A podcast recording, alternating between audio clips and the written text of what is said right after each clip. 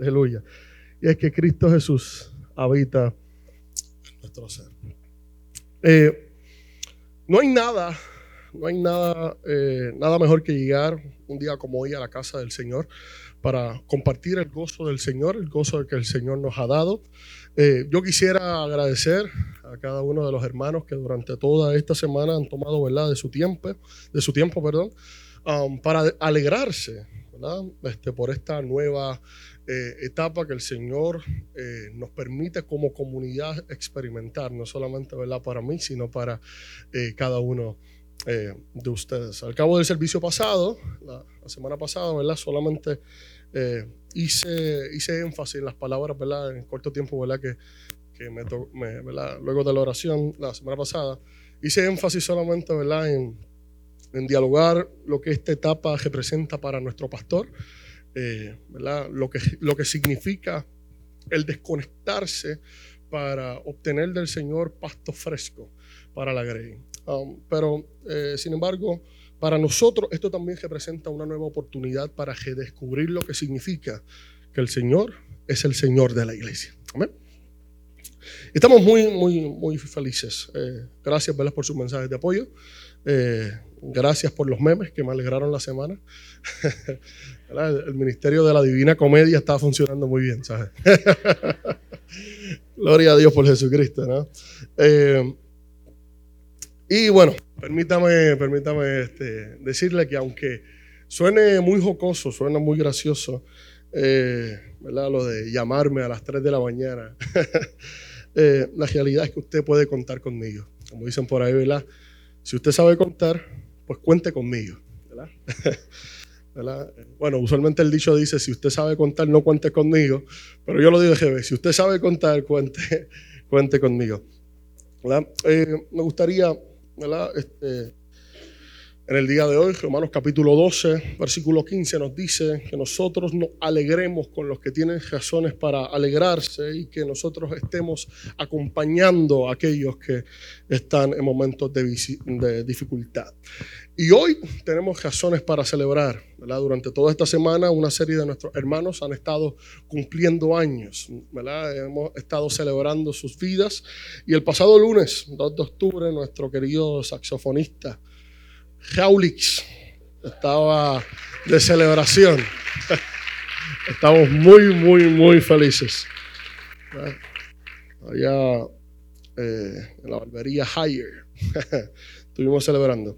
El martes 2, eh, el martes 3 de octubre, uno de nuestros matrimonios jóvenes de la casa también estuvieron de celebración, pero no porque estaban de aniversario, sino porque ambos cumplían el mismo día. Y son por acá nuestro hermano eh, Jonathan y su amada esposa. Eh, por acá. O sea, pasa.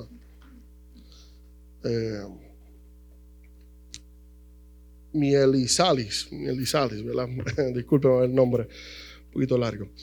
Um, pero estuvieron, ahorita bromeaba con ellos y decía, ¿ustedes se casaron porque cumplían el mismo día? no, pero no. Este, qué lindo. El miércoles 4, eh, nuestra hermana Ada estuvo de cumpleaños y también uno de nuestros jóvenes de Yadai, Leo, también estuvo de cumpleaños. El jueves 5 eh, de octubre, nuestra querida Cristabel también estuvo de cumpleaños. Qué lindo. Y ayer, en el día de ayer, nuestro querido Ángel Lazú también estuvo cumpliendo años. Por ahí en el chat de los hombres caminando de excelencia, muchos lo, felicitaron y dijeron que era yankee él, ¿no? no, no, no, pero estamos muy felices, ¿verdad? Porque tenemos razones para celebrar. Amén. Durante este mes, a mí me gustaría eh, comenzar con ustedes a trabajar, en lo que tengamos de tiempo, eh, una serie que lleva por título Eclesia. Y, en esta serie, el Señor nos va a invitar a que nosotros podamos, por medio de la escritura, recordar, que podamos aprender, en el caso de aquellos que por primera vez se incorporan a una comunidad de fe, que podamos recordar y aprender qué nos hace iglesia, qué somos como iglesia. y qué estamos llamados a hacer como iglesia. Y es que eclesia es un, concepto griego eh, es utilizado en el Nuevo Testamento aproximadamente 114 veces. ¿verdad? Y es una palabra que significa asamblea, comunidad. Y, es una palabra muy interesante, ¿verdad? La palabra, eh, yo sé que esto no es una, una clase de seminario, nada por el estilo, pero la palabra eclesia proviene de una raíz en el griego eh, que significa aquellos que son llamados, por lo tanto, o aquellos que son escogidos. Por lo tanto, hay una, una noción muy importante a trabajar cuando nosotros hablamos de iglesia y es ese llamamiento que el Señor nos otorga. Ser iglesia no es una cosa que solamente tiene que ver con virtudes que tienen que ver con la naturaleza, la naturaleza del ser, o eso que en filosofía llamarían con ontología. No solamente tiene que ver con lo que somos, sino con lo que hacemos. Y por lo tanto, este, estas, estas implicaciones de qué somos llamados, qué somos escogidos a hacer y las implicaciones que tiene esto para efectos de la salvación van a ser muy importantes eh, en esta serie. Sin embargo, eh, para efectos del sermón de hoy, lo que nosotros tenemos que tener en mente es que la, la noción de eclesia, la noción de iglesia, es una, una noción que a pesar de que no suprime, no elimina el individuo, tiene que ver con muchas personas. No tiene que ver solamente con una persona, no solamente tiene que ver con un individuo, tiene que ver con una comunidad. La iglesia, la eclesia, no es una cosa en la cultura popular, la iglesia se ha convertido en sinónimo de un lugar, de un espacio, de una estructura. La iglesia en el imaginario popular de la gente es ir a un lugar, es ir a un templo. Pero sí algo que a mí me llama la atención es que la, escritura constantemente nos edita cuáles son nuestros pensamientos. En el libro de Hechos, Pablo estaba predicando en Atenas y, él estaba eh, En, un, en, un, espacio donde había una serie de dioses, una serie de eh, esculturas que, que eh, apelaban a distintas divinidades. Y estando allí, Pablo comienza a predicar el Evangelio. Y dentro de la lógica del Evangelio, Él nos, establece un mensaje genial en cuanto a esto sobre que, estoy, eh, que, que le estoy mencionando. Y es que Pablo dice en Hechos capítulo 17, verso 24, el Dios que hizo el mundo y todas las cosas que en él hay, siendo Señor del cielo y Señor de la tierra, no habita en templos hechos por manos humanas. Por lo tanto, el acto de ir a la iglesia, el acto de pensar la iglesia, el acto de hacer iglesia, no es un acto que tiene que ver con espacios, no tiene que ver con estructuras, tiene que ver con gente, tiene que ver con comunidad. Dios no habita en templos hechos por manos humanas. El propio Jesús eh, también se refirió a esto, mientras estaba enfrentando la corrupción de aquellos que operaban precisamente en lugares eh, y estructuras sagradas, en los templos, en las sinagogas, y él dijo, pues os digo que uno mayor que el templo está aquí. La iglesia no es un lugar, la iglesia es una comunidad divina. A mí me gusta una de, las, imágenes que utiliza el apóstol Pablo en el libro de Efesios para referirse a la iglesia, porque la iglesia es, Efesios capítulo 2, versículo 19, la iglesia es la familia de Dios. La iglesia es una comunidad divina. Y si hay alguna carta para hacer teología acerca de la iglesia, es la carta del apóstol Pablo a los Efesios. En Efesios nos vamos a encontrar con una imagen, con varias imágenes eh, comunes que van a ser recurrentes eh, dentro de la carta para referirse, para describir, para dar significado a la iglesia. Y esa es la imagen del cuerpo. En la teología paulina, la teología de Pablo, La iglesia es, en efecto, el cuerpo de Cristo. La idea del cuerpo se va a estar manifestando en este texto, En, este, en esta carta durante cinco ocasiones. Y es precisamente en virtud de eso que hoy me gustaría que usted me acompañe de pie a la Biblia. Consideremos por favor Efesios capítulo 4. Efesios capítulo 4, verso del 1 al verso 6. Gloria a Dios por Jesucristo.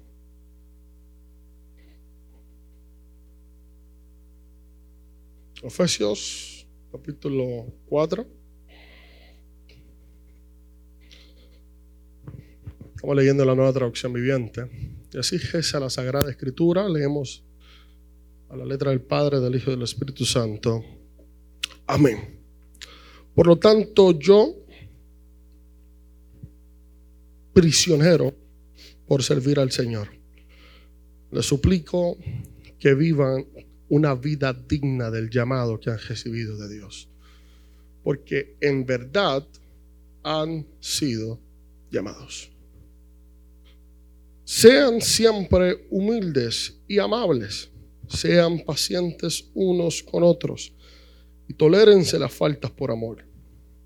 Hagan todo lo posible por mantenerse unidos en el Espíritu y entrelazados mediante la paz. Pues hay un solo cuerpo, un solo Espíritu, tal como ustedes fueron llamados a una misma esperanza gloriosa para el futuro. Hay un solo Señor, una sola fe, un solo bautismo, un solo Dios y Padre de todos, quien está sobre todos, en todos y vive por medio de todos. Señor, te damos gracias por tu palabra. Hoy queremos llegar a este lugar prestando atención y prestando oído a lo que tú nos quieres hablar. Espíritu Santo, rogamos que mientras tu palabra hoy es predicada, Señor, tú nos permitas Señor, quebrantar los paradigmas de nuestra sociedad que nos han movido y nos han, nos han dictado cómo se vive en esta, en esta sociedad. Pedimos por favor, Señor, que podamos trascender a las lógicas del individuo y que podamos, Señor, aprender qué significa que tú eres la cabeza del cuerpo, que es la iglesia. En el nombre de Jesús te doy gracias por lo que vas a hacer en esta hermosa noche, en esta hermosa mañana. Pedimos por favor que tu presencia hoy nos acompañe. Amén y amén. Puede sentarse, mi querido hermano.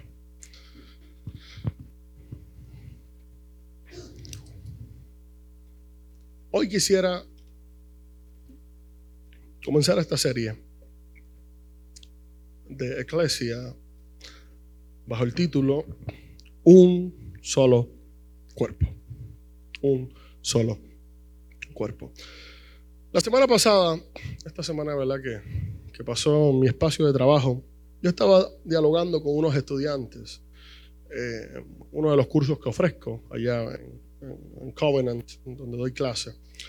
Eh, estaba dialogando con mis estudiantes de filosofía sobre el fenómeno del individualismo mientras nosotros reflexionábamos sobre qué significa vivir en una sociedad individual, nosotros pensábamos y reflexionábamos cómo nosotros somos impulsados constantemente, a propósito de la sociedad occidental y moderna, somos constantemente impulsados a pensar en el individuo. De hecho, en la filosofía europea, eh, que es la que nos va a llegar a nosotros por default colonial, en esa filosofía constantemente nosotros vamos a ver dentro de cada una de las, de, de las filosofías más importantes o las más conocidas, las más enseñadas, vamos a ver cómo se parte desde el individuo. Reflexionábamos sobre ese famoso eh, aforismo de Descartes. Usted habrá escuchado eh, probablemente esa expresión de René Descartes que decía cogito ergo sum. Se lo traduzco al español que dice yo pienso, entonces existo. Entonces, cuando pensamos en, que desde la filosofía. Este, de Europa, que de nuevo nos ha llegado a nosotros por eh, eh, el enlace ¿verdad? colonial, eh, por default colonial, desde la filosofía nosotros vemos cómo el pensamiento de la sociedad se va haciendo ¿verdad? real en, en los imaginarios. No solamente esto, ¿verdad? Del filósofo francés, también tenemos el siglo pasado, uno de los filósofos españoles más importantes eh, de, esta, eh, de ese siglo. Y de ese país, eh, Ortega y Gasset decía, yo soy yo y mi circunstancia.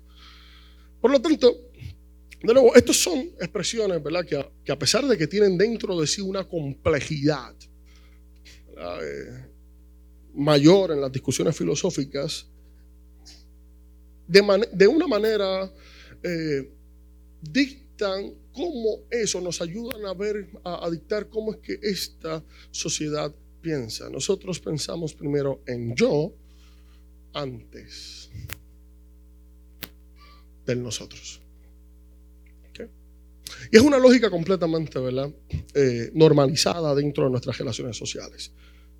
Cada vez que nosotros nos pensamos en relación a otro, nos pensamos primero en yo. ¿Cuáles son mis necesidades? Y esto es algo, ¿verdad?, que nuestra cultura nos ha enseñado.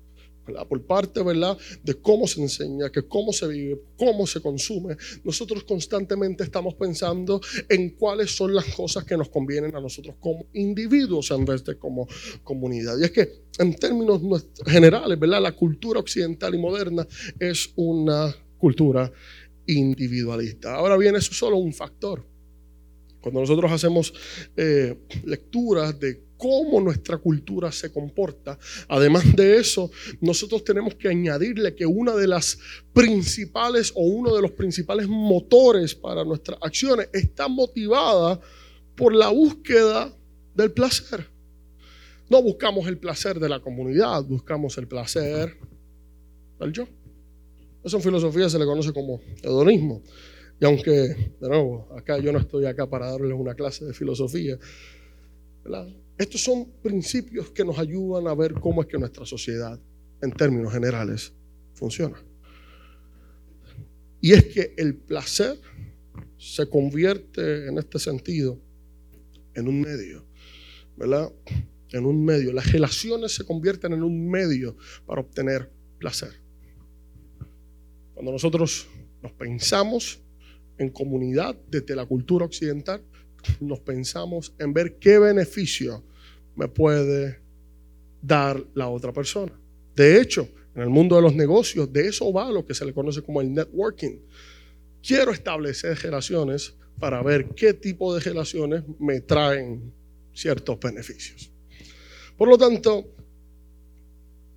nosotros vivimos no solamente en una lógica individualista, sino que ese individualismo está nutrido por una lógica de búsqueda constante del placer. Y si a eso le añadimos que hay estructuras que nos superan como seres humanos, usted podrá ser la persona más ermitaña del mundo, pero si vive en la sociedad eh, eh, occidental, usted vive en una sociedad capitalista.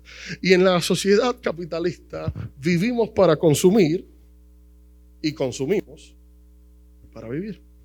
Vivimos en una sociedad de consumo. Constantemente buscamos consumar, eh, consumir. Y, en acto de consumir, eh, decimos que lo hacemos para vivir, pero realmente ¿verdad? consumimos para poder vivir al standing de lo que la sociedad nos pide. Por eso hay fenómenos como, eh, como el iPhone. Y usted dirá, ¿qué malo tiene el iPhone? Bueno, pues no voy a plantear ningún problema ¿verdad? que tiene el iPhone, pero lo que sí voy a plantear es la conducta consumista, ¿verdad? el problema que tiene la conducta consumista. hay gente que cada vez que sale un modelo de iPhone, cambia su iPhone.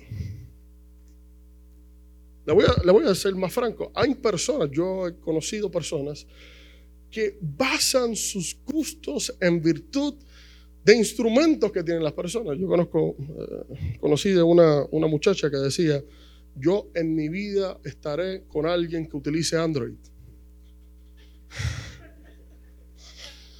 Ríase, pero es o sea, de nuevo, Nosotros no solamente vivimos en una cultura eh, individualista, sino que vivimos en una, en una cultura que apela al placer del individuo y que está atada por una lógica del consumo. Nosotros consumimos en una cajera sin fin por saciar nuestros vacíos existenciales. Por lo tanto, aquí yo les he planteado a manera diagnóstica tres elementos ¿verdad? que rigen nuestra cultura. Y de nuevo, no quiero plantearles a ustedes que debemos demonizar al individuo, debemos demonizar el placer y el consumo. En, la justa ¿verdad? En, la, en la justa medida, todas estas cosas son elementos necesarios para la existencia. Sin embargo, el problema no es el individualismo, el problema no es el placer, el problema no es el consumo. El problema es cuando den estas lógicas de existencia, estas lógicas de vida, suprimen el pensar como comunidad. Y si hay algo ¿verdad? que el individualismo tiene la capacidad de hacer, es de fraccionarnos. Es la capacidad de dividirnos. Y aquí es donde nosotros. Aquí me gustaría volver a, a la idea del cuerpo. Cuando nosotros vamos a la Biblia, a la teología de Pablo, que les decía hace un momento, la imagen que se utiliza para referirnos a la iglesia es la imagen de la unidad biológica más básica, que es el cuerpo. Ahora bien, ¿qué significa que la iglesia es un cuerpo? Y es que si nosotros vamos a lo largo de toda la escritura, nos vamos a encontrar no solamente en Efesios, sino que también nos vamos a encontrar dentro de todo el corpus paulino, dentro de la mayoría de las cartas paulinas, nos vamos a, ver este elemento cómo se repite constantemente. Me gustaría hoy señalar tres cosas que se repiten, que, ¿verdad? que, que pudieran implicar el que la iglesia es el cuerpo de Cristo. Y para eso vamos a Colosenses capítulo 1, versículo 18 dice el texto sagrado, Colosenses capítulo 1, versículo 18, Él, refiriéndose a Cristo, es la cabeza del cuerpo, que es la iglesia. Él es el principio, el primogénito de la resurrección, para ser en todo el primero. Por lo tanto, ¿Qué implicaciones tiene para nuestras vidas el que la iglesia es el cuerpo, un solo cuerpo de Cristo? Y aquí es que donde la corporeidad de Jesús, donde esa, esas implicaciones corporativas de Jesús nos hacen ser dependientes de Cristo. Nosotros como seres humanos estamos realmente vivos en tanto que Cristo es la cabeza. Y en tanto esa cabeza está viva, entonces la iglesia está viva. Eso es lo que diferencia a, esta, a, este, a este cuerpo, a esta masa, ¿verdad? Tan diversa. Esto es lo que nos diferencia de cualquier grupo y cualquier club social. Aleluya. ¿Sabe por qué esto nos diferencia? Porque nosotros estamos vivos en tanto Cristo está vivo. Y, a mí me gustaría, ¿verdad? Que usted eh, eh, se confunda con lo que quiero decir, ¿verdad? Y es que uno pudiera pensar, ¿verdad?, en, la vida común. La vida común. En, el Nuevo Testamento hay dos palabras para vida. La primera palabra es la que usted se sabe gracias a la clase de biología, que es la palabra bio. Bio, que es la expresión que significa vida. Pero hay una palabra también muy importante y es a lo que me refiero. Es la palabra Zoe eso es una vida cualitativa. No es una vida simplemente orgánica. Es la vida del Espíritu en nosotros. Y si hay algo que nosotros debemos tener para comprensión teológica de nuestro quehacer eclesiástico, es que Cristo es la cabeza de la iglesia, por lo tanto, nosotros dependemos de Cristo. Ahora bien, el que Cristo sea la cabeza tiene unas implicaciones profundamente eh, profundas, valga la redundancia, ¿verdad? Tiene unas implicaciones muy profundas en lo que entonces ese cuerpo significa. Dice, decía un, un, teólogo alemán, Dietrich Bonhoeffer, que la iglesia es Cristo existiendo en comunidad. Este es un espacio donde Cristo ha decidido existir permanentemente.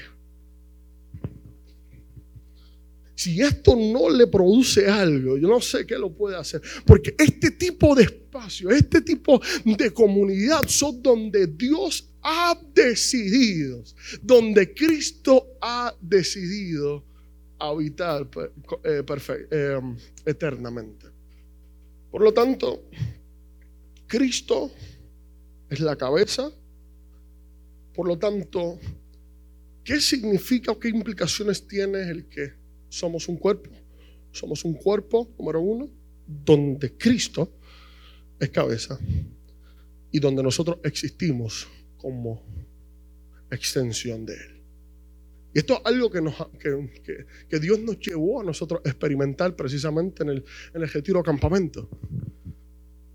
Tuvimos que esperar a que viniera un evangelista o que pudiera algún predicador para poder experimentar cómo la comunidad nos hace experimentar a Cristo. Solamente la comunidad viviendo la experiencia de Cristo. Dice Gálatas capítulo 3, en esa corporiedad de Cristo, no solo se unen los judíos y los gentiles, sino se unen también los hombres, las mujeres, los esclavos y los que son libres.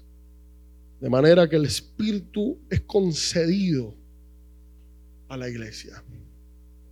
Por lo tanto, la primera implicación que tiene el que eh, la iglesia sea un solo cuerpo, es que somos un cuerpo donde Cristo es cabeza, pero no solamente apela a la cabeza, sino que apela a la relación del uno con el otro. Romanos capítulo 12, versículo 4 y versículo 6.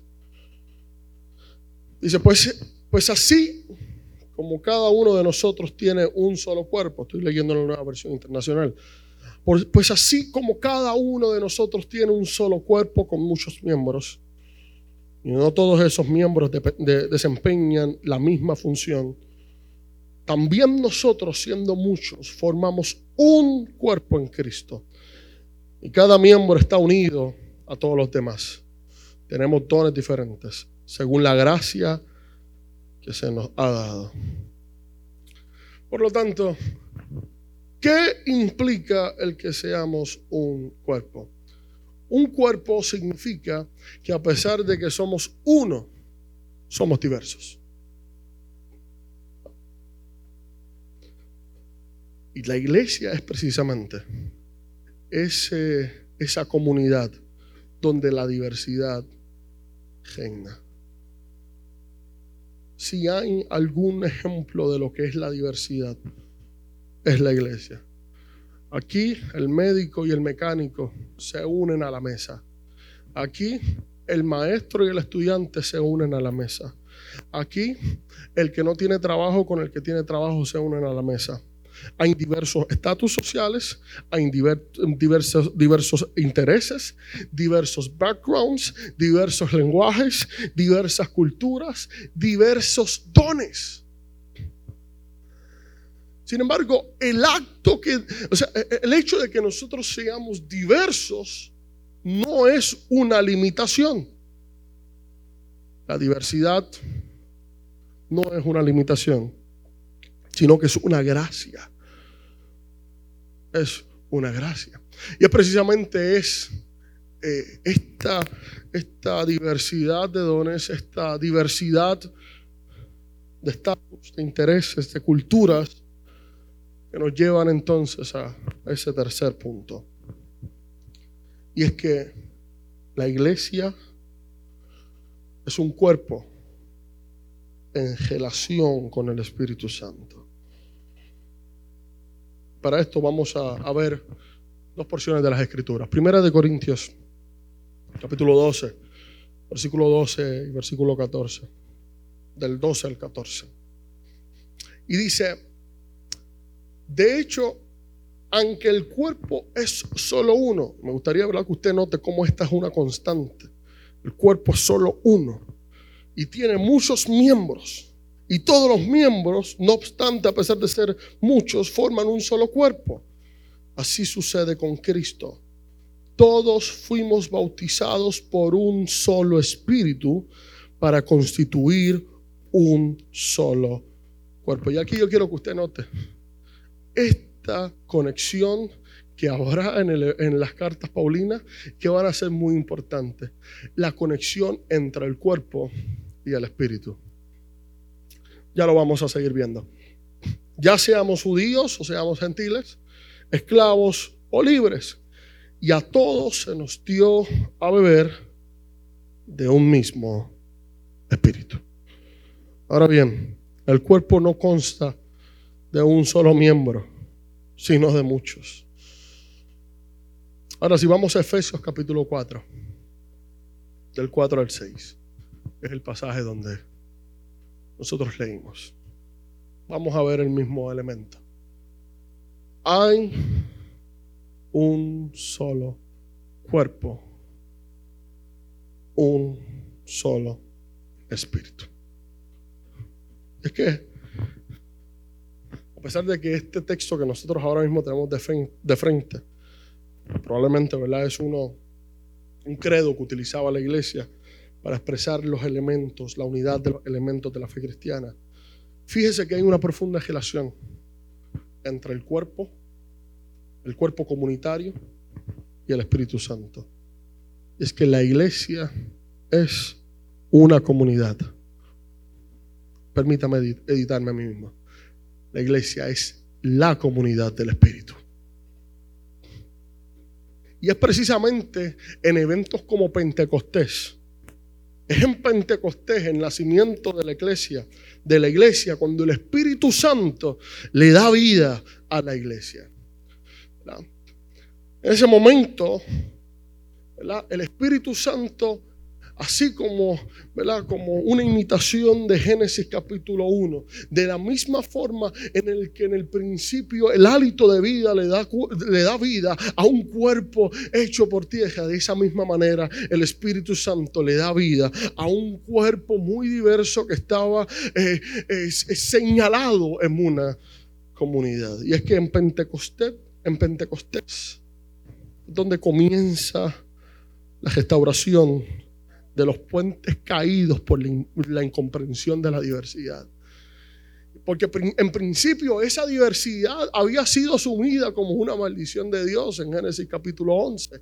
Se nos va a hablar acerca de la historia de la Torre de Babel, donde esta gente estaban unidos, pero en una unión donde el motor principal era el ego.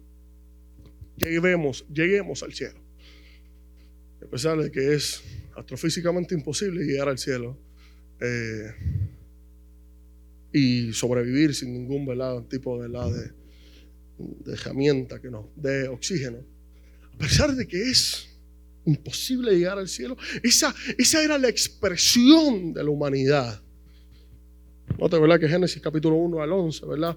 Habla en clave universal. Por lo tanto, ahí en la Torre de Babel, nosotros tenemos la universalidad de esa soberbia humana que quiere tener proyectos de grandeza. Y es precisamente en Babel donde nosotros vamos a tener a Dios confundiendo las lenguas, creando una diversidad. Pero en Pentecostés el Señor como en un ciclo le da a la iglesia un nuevo proyecto de vida. Un proyecto donde se crean puentes. Un proyecto donde esas murallas que se habían creado precisamente por la diversidad, por las diferencias, donde esos proyectos, esas, esas, esas murallas eran derribadas se creaban puentes. Y es precisamente en Pentecostés donde el Espíritu Santo le da a la iglesia esos puentes. Dice el Espíritu Santo que descendió el Espíritu Santo y empezaron a hablar en distintos idiomas, distintas lenguas. Precisamente esas lenguas las que comenzaron a, a construir puentes. Construir puentes. Por lo tanto, cuando nosotros no comprendemos que somos diversos, podemos dividirnos. Pero eso no significa que nuestra diversidad es intrínsecamente el motivo de nuestras divisiones. Nosotros cuando discriminamos por motivos de raza porque son diferentes, ahí es donde se crea eso que se llama racismo. Cuando discriminamos por algún estatus social, es cuando nace el clasismo, la porofobia. Cuando discriminamos por, por cuestiones de género, es donde nace el sexismo y la misoginia. Por lo tanto, cuando nosotros no entendemos la diversidad, nosotros podemos trazar y crear murallas. Podemos crear murallas. Pero si hay algo que el Espíritu Santo nos ha hecho, es que nos ha dado cuenta, nos ha hecho darnos cuenta que a pesar de esa diversidad, nosotros como comunidad, como esa comunidad del Espíritu donde Cristo existe, es que nosotros somos una sola iglesia. Podremos ser distintos, podemos ser diversos, pero somos una sola iglesia. Sin el Espíritu Santo, mi querido hermano, nosotros no podemos tener comunión. De hecho, la unidad del cuerpo, la unidad de la comunidad, es un resultado directo de la unidad del Espíritu Santo. Es que la comunión no está hecha por meras individualidades unidas por sus propios intereses. No se trata de una causa común, no se trata de valores en común, se trata de un profundo sentido de agradecimiento por la gracia que se nos ha dado por medio de la salvación. Dios nos ha elegido,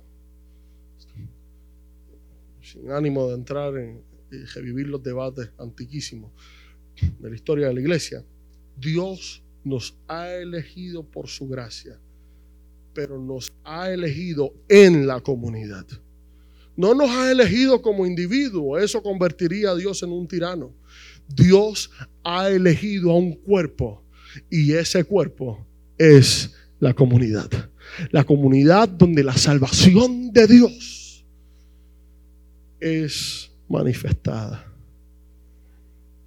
Por lo tanto, en este sentido, el cuerpo, la iglesia, es la encarnación de la salvación.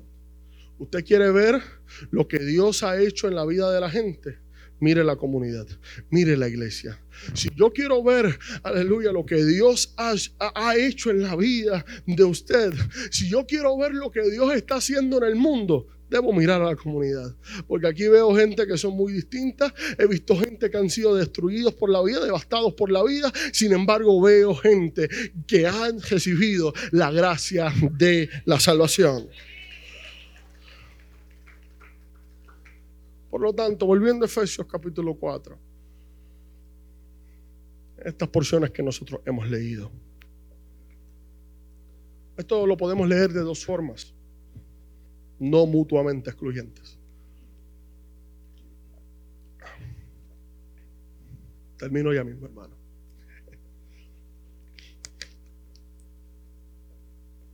Lo podemos leer de dos maneras. Tenga de paciencia. Primero, en virtud de lo que la iglesia es. Y es algo, ¿verdad? La idea que hemos repetido durante todo el sermón. La iglesia es un cuerpo en consonancia con un solo espíritu. Un solo Señor.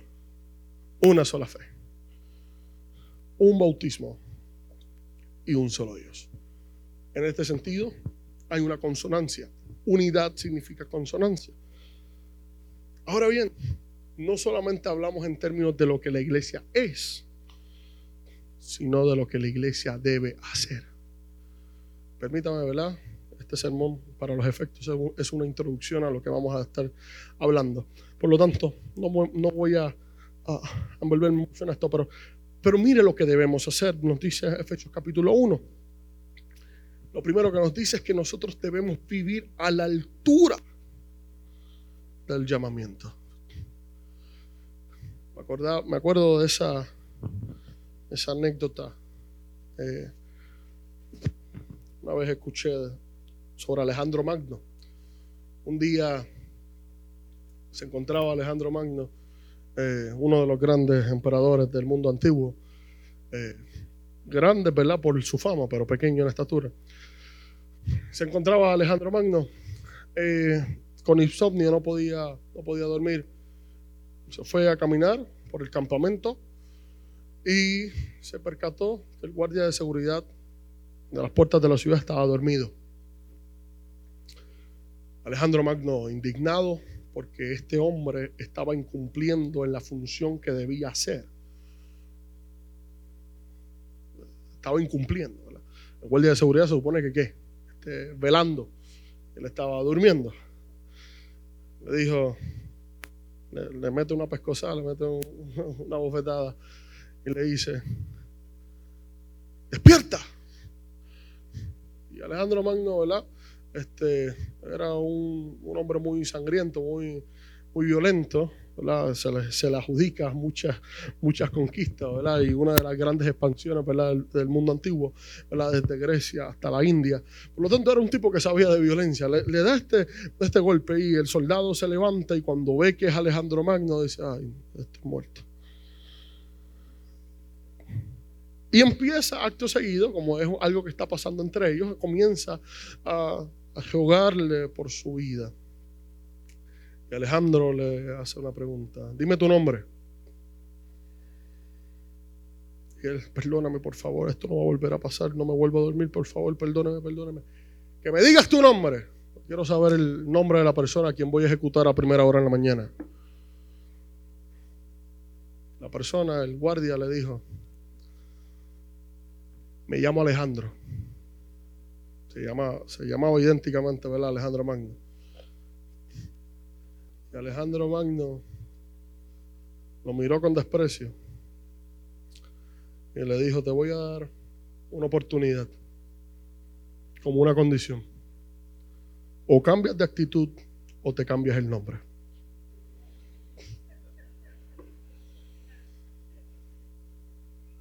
Porque si tienes ese nombre, nombre con tanto peso, diría Alejandro Magno, debes vivir a la altura de tu nombre. Efesios capítulo 1, capítulo, eh, eh, capítulo 4, versículo 1. Si te llamas iglesia, les suplico que lleven una vida digna del llamado que han recibido de Dios.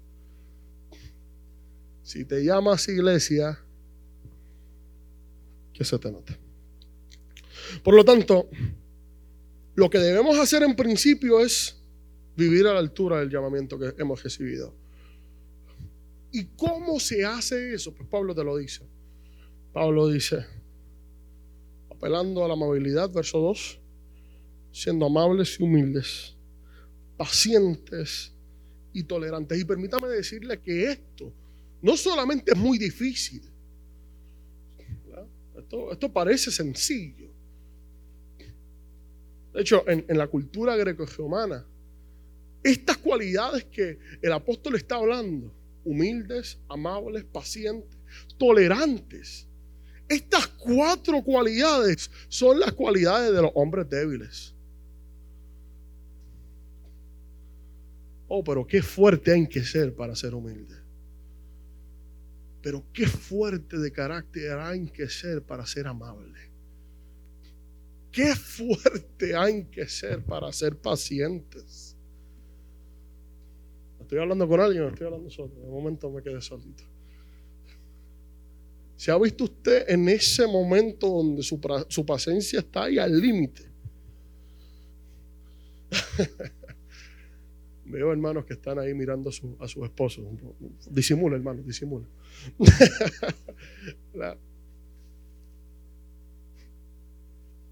Esto que nos pide el apóstol, que es la definición de vivir a la altura para aquellos que vivían una vida en la cultura greco-romana, eran las cualidades de los hombres débiles, pero no, no. La lógica del Evangelio nos lleva a pensar contra cultura. Colocan nuestros valores, la humildad, la amabilidad. Y es precisamente la humildad la que nos, los que nos lleva a controlar nuestro ego, la que nos lleva a controlar nuestras ganas de placer en virtud de yo.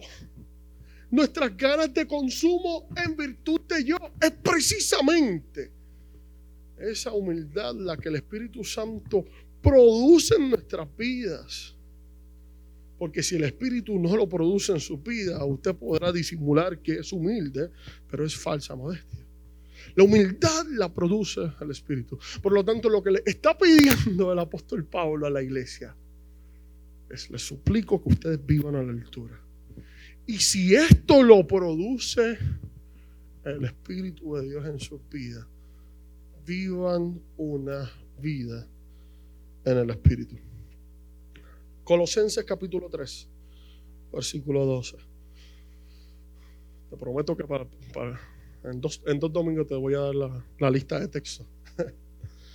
eh, Colosenses 3, versículo 12. Mira lo que dice.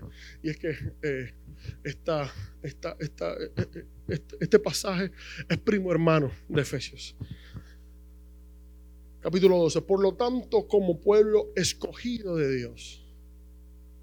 Dado a que, bueno, lo voy a leer allá, nueva, nueva traducción viviente. Dado a que Dios lo eligió para que sean su pueblo santo y amado por Él, ustedes tienen que vestirse de tierna compasión, de bondad, humildad, gentileza y paciencia. Esta mañana cuando yo me levanté a orar, vi que la hermana Inés me envió ese mensaje. Y dije, wow, el Señor ciertamente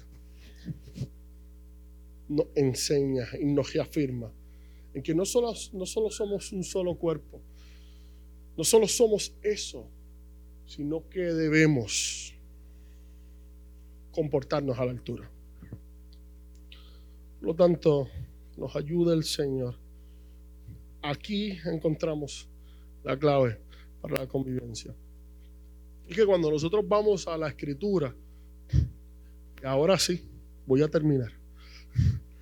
Cuando vamos al texto sagrado, en Génesis, nos vamos a encontrar con el gerato de la primera división. Y esta, esta división se da en el seno del núcleo de esa primera familia. Caín tuvo envidia de Abel. Me gustaría, ¿verdad?, que usted me acompañe. Isme, si me la puedes poner en nueva versión internacional, a Génesis capítulo 4, versículo 8. La iglesia es un solo cuerpo, pero es que es tan natural como, como nuestra propia naturaleza dividirnos. Génesis capítulo 4, versículo 8. Nos dice el texto sagrado que antes de que se dé el asesinato, se dio en cita un evento muy importante. ¿Sabe cuál? Y este texto muy a menudo pasa por desapercibido. Pero ¿sabe cuál es el evento que se da antes de ese primer asesinato? Diálogo. Caín habló con su hermano Abel. Si hay algo importante para nuestra convivencia, para la comunión y para nuestra convivencia como seres humanos en comunidad, es el diálogo. Pero no todo diálogo es productivo. Y es a partir de este diálogo donde se da una división. Y mire, mire lo que dice. Esa primera oración es muy importante. Caín habló con su hermano Abel. Y mientras estaban en el campo, Caín atacó a su hermano y lo mató. No sabemos cuál es el contenido de ese diálogo, qué tan largo, qué tan profundo. Solo sabemos cuál fue el resultado. Y es que la primera división fue la de una familia que no pudo reconciliar sus diferencias. Y esa división, con nombre propio, envidia, trajo como resultado, produjo muerte. nosotros vivimos en una sociedad, la sociedad puertorriqueña es una sociedad muy polarizada. Y si esto no aterriza en algo práctico, Mira, mira, mira, mira, a dónde voy, todo esto, ¿verdad? A donde no, solamente he querido llevarlos allá a, los, lugares de la teología, vamos a aterrizarlo acá. Nuestra sociedad es una sociedad muy polarizada. Nosotros vemos la polarización cuando hablamos, prendemos, prendemos la radio, prendemos eh, el, televisor, vemos eh, Facebook, Twitter, Instagram. Cuando vemos las redes sociales, vemos polarización. En política, usted mire, por favor. O bueno, no, lo mire, pero hágalo como usted entienda. Pero si usted mira un post que tenga que ver con política, lea los comentarios y usted va a ver a lo que me refiero. Polarización. En deportes, polarización. En farándula, polarización. En temas sociales, polarización. En economía, polarización. Puerto Rico vive dividida. Hay bolsillos sociales que son cada vez más ricos y hay bolsillos sociales que son cada vez más pobres. Pareciera que la clase trabajadora trabaja, trabaja, trabaja y más trabaja y más pobre se vuelve. Se ve la sociedad polarizada. Y así como Babel, todos hablan y nadie parece entenderse. Todos apelan a sus proyectos de vida, pero nadie busca tirar puentes de comunión. Por lo tanto, el problema no es que la iglesia sea diversa. El problema es que no seamos una. El problema es que no seamos una sola iglesia. Y con esto no me refiero a instituciones, no me refiero con esto a nombres, no. El problema no es que no todos somos MI, el problema no es que no todos somos Asamblea de Dios, no todos somos metodistas, ese no es el problema. El problema es que no somos una sola iglesia. Y es el problema de la corporeidad. No tiene que ver con instituciones. General Justo es una iglesia independiente. Pero si la iglesia es una sola iglesia, el Señor de aquella es el Señor de esta. Alguien tiene que entender lo que estoy diciendo. Somos una sola iglesia. El Señor nos llama a la unidad, no a la uniformidad. Y esperemos que el Señor nos dirija a poder apelar a la máxima de la obediencia. ¿Cómo se da eso? Viviendo a la altura del llamamiento de ese solo cuerpo. Gracias te damos, Espíritu Santo.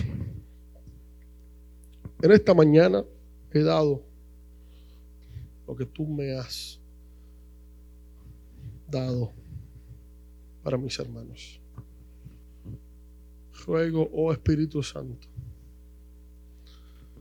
ruego, oh Espíritu Santo, que hoy tú nos permitas experimentar el abrazo de la comunidad. Pedimos, Espíritu de Dios, que tu presencia ahora nos arrope Permítenos una vez más, Señor, experimentar tu abrazo. El abrazo comunitario. Señor, tú eres la cabeza de este cuerpo que es la iglesia. Aleluya. Tú eres la cabeza. Tú eres la cabeza. Tú eres la cabeza. Hoy me gustaría hacer un llamado a esas individualidades que han sido fragmentadas del cuerpo. Si has llegado a este lugar hoy y no eres parte del cuerpo de Cristo, eres, estás a tiempo. Estás a tiempo de poder hoy añadirte a la comunidad de los redimidos por el Señor. Hoy es una mañana de salvación. Hoy es una, es una mañana de restauración. Hoy quiero abrir este altar para que esas individualidades que no se suprimen, esas individualidades que no son suprimidas por la comunidad, pero esas individualidades que hoy han sido laceradas por la vida, que han llegado a este lugar laceradas por la vida, puedan ser abrazados por el poder del Espíritu Santo en la comunidad. Hoy es una excelente mañana para soltar las cargas individuales y soltarlas al Señor de la comunidad. Hoy es un excelente día para experimentar el poder de Dios en nuestras vidas. Aleluya. A mí me gustaría el día de hoy que nosotros podamos orar como comunidad por varias personas. Me gustaría pedirle a nuestra hermana Olga, a nuestro hermano Aramis, que salen el miércoles a visitar a, unos, a, los hermanos eh, de Olga en unos tratamientos especiales eh, y de diálisis. Vamos a orar por ellos para que Dios los lleve con bien allá hasta Florida, Tampa, Orlando esa gira que tienen, que pueda regresar con bien. Les pido por favor que pasen acá. Y también me gustaría que pudiéramos orar a propósito de la comunidad, a propósito de la comunidad. Podamos orar por, por el padre de uno de nuestros anfitriones, Ángel Estruche, que se encuentra hospitalizado. Esto es ser comunidad. Me gustaría que Ángel pasaras por acá, que te utilicemos, a ti como punto de contacto para que su vida pueda encontrar mejoramiento en familia, exactamente. Gracias. A propósito de la comunidad.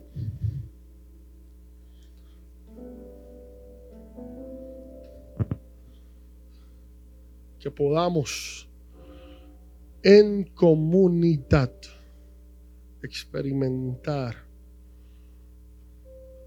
el acompañamiento, la unidad del Espíritu mediante el vínculo de la paz. Me gustaría que los ancianos de la iglesia, los líderes de la iglesia, acompañen para hacer esta oración acá. Hermana Sacha hermano Elgarín, nuestro hermano Jeremías. Vamos a acompañar a estas familias. Lo haremos por medio de la oración. Lo haremos por medio de un abrazo.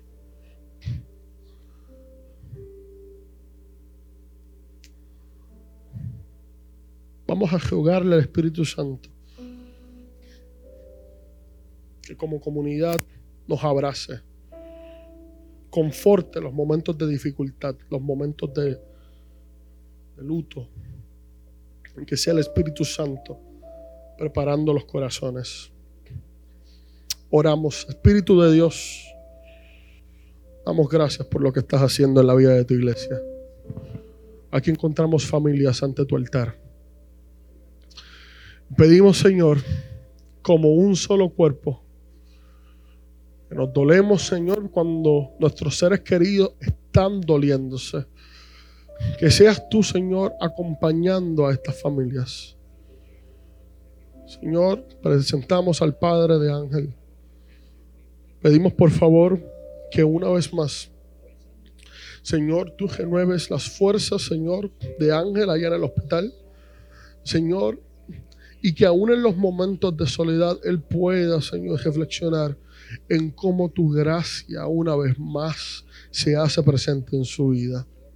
Te pido, Señor, que prepare los corazones, Señor, de esta familia, Señor, para que ellos puedan acompañar a Ángel durante este proceso de enfermedad. De igual manera, pedimos, Señor, por Aramis y Olia. Rogamos, por favor, que sea tu poder en acción. Pedimos, por favor, Señor, que tú los acompañes, los lleves con bien hacia los distintos lugares donde van a ir, desde el norte de los Estados Unidos hasta el sur. Permíteles ir con bien, permíteles acompañar, permíteles, Señor, ser familia y ser iglesia. Que la salvación los acompañe donde quiera, Señor, que ellos pisen. Gracias por lo que hoy haces en tu comunidad. Gracias por lo que haces, Señor. En el nombre de Jesús te damos gracias. Aleluya, aleluya, aleluya. Dale un fuerte aplauso al Señor por lo que hace en la vida de su iglesia.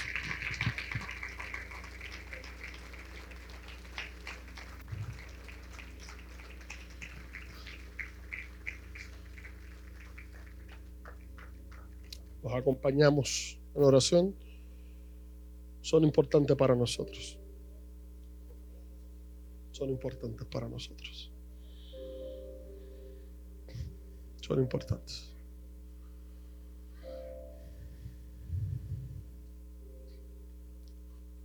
Aleluya. Espíritu de Dios.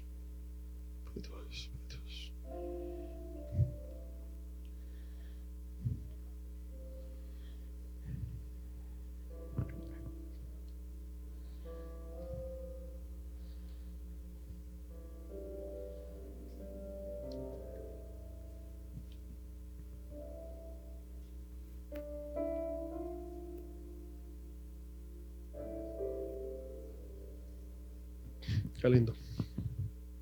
Puede sentarse, mi querido. Dios es bueno. Para siempre su misericordia. Tenemos eh, una visita en medio nuestro. Ah, tenemos varias visitas. Eh, tenemos con nosotros a Telma Enid Rivera, que nos visita. Dios te bendiga. Nos visita desde Juncos. ¿Verdad? Qué bueno, ¿verdad? Que eh, hoy, ¿verdad? Nos visitas. Queremos recordarte que esto es un espacio, un lugar de nuevos comienzos. Eh, no es el lugar, es uno de los muchos lugares donde Dios puede hacer cosas en tu vida. Y también nos visita Marely Avilés Rivera, desde Salinas nos visita. Dios te bendiga mucho. Qué bueno que estás con nosotros. De la misma manera, esto es un lugar de nuevos comienzos. Eh, hoy estamos aquí, hoy es 8. Ya para allá. Pues tenemos dos cumpleaños más. El 4 de octubre cumplió la hija de nuestra hermana Coralis, nuestra hermana Estefanía. Feliz cumpleaños, mi amor. Y en el día de hoy